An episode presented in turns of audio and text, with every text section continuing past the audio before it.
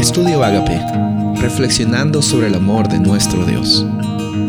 El título de hoy es El mensaje de la verdad presente de Pedro, segunda de Pedro 1:12. Por esto, yo no dejaré de recordaros siempre estas cosas, aunque vosotros las sepáis y estéis confirmados en la verdad presente. Nosotros conocemos la historia de Pedro, cómo es que él llegó a ser llamado eh, discípulo de Jesús, es uno de los primeros discípulos de Jesús y también lo conocemos como el apóstol Pedro, una persona que, según lo que podemos ver en la Biblia, tuvo un carácter muy fuerte y pasó por una experiencia de tener un encuentro personal con Jesús y en esos altos y bajos fue Jesús quien lo llamó y quien lo confirmó y quien al final de eh, ya casi en los últimos días del ministerio de Jesús le confirmó, le dijo, Pedro, tú me amas y, y Pedro dijo, sí te amo. ¿Y fue lo que Jesús le dijo? Apacienta a mis ovejas. Nosotros estamos llamados a tener esa experiencia personal con Dios. Quizás tu experiencia no es como la de Pedro, pero yo estoy seguro que en la Biblia hay bastantes experiencias que a veces resuenan contigo. A mí eh, me toca mucho la experiencia de, de Pablo, cómo es que él también llegó a tener ese encuentro con Jesús.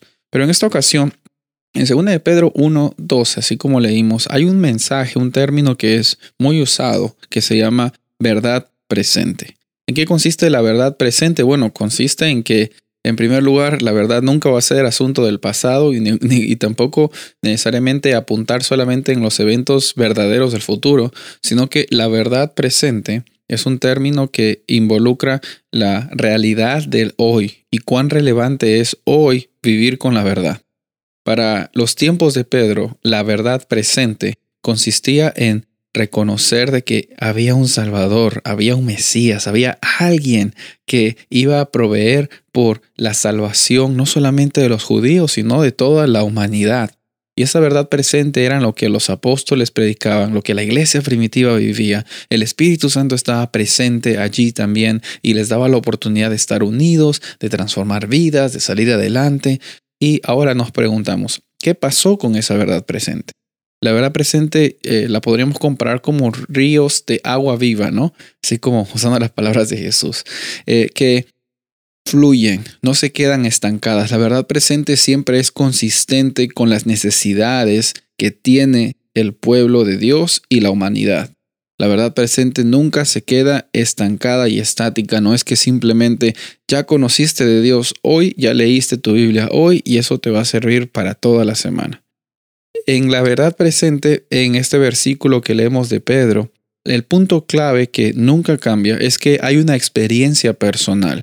No es que te cuentan, no es que te eh, has tenido una oportunidad de escuchar por algún lado, no, la, verdad presente, según lo que vemos en Pedro, es una experiencia personal, que dice aquí eh, en los versículos anteriores, que si tuviéramos esa verdad, no estaríamos ociosos en nuestra vida espiritual. Por ociosos quizás yo lo pondría hoy como conformistas.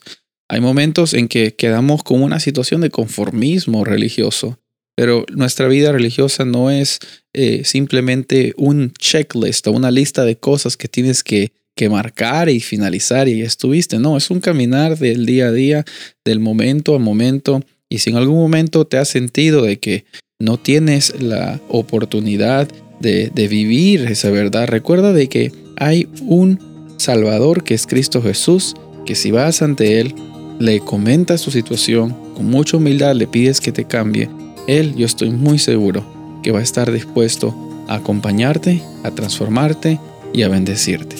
¿Quieres aceptar a ese Salvador hoy en tu vida? Lo puedes hacer. Solo está Él a una oración de distancia. Soy el pastor Rubén Casabona y deseo que tengas un día bendecido.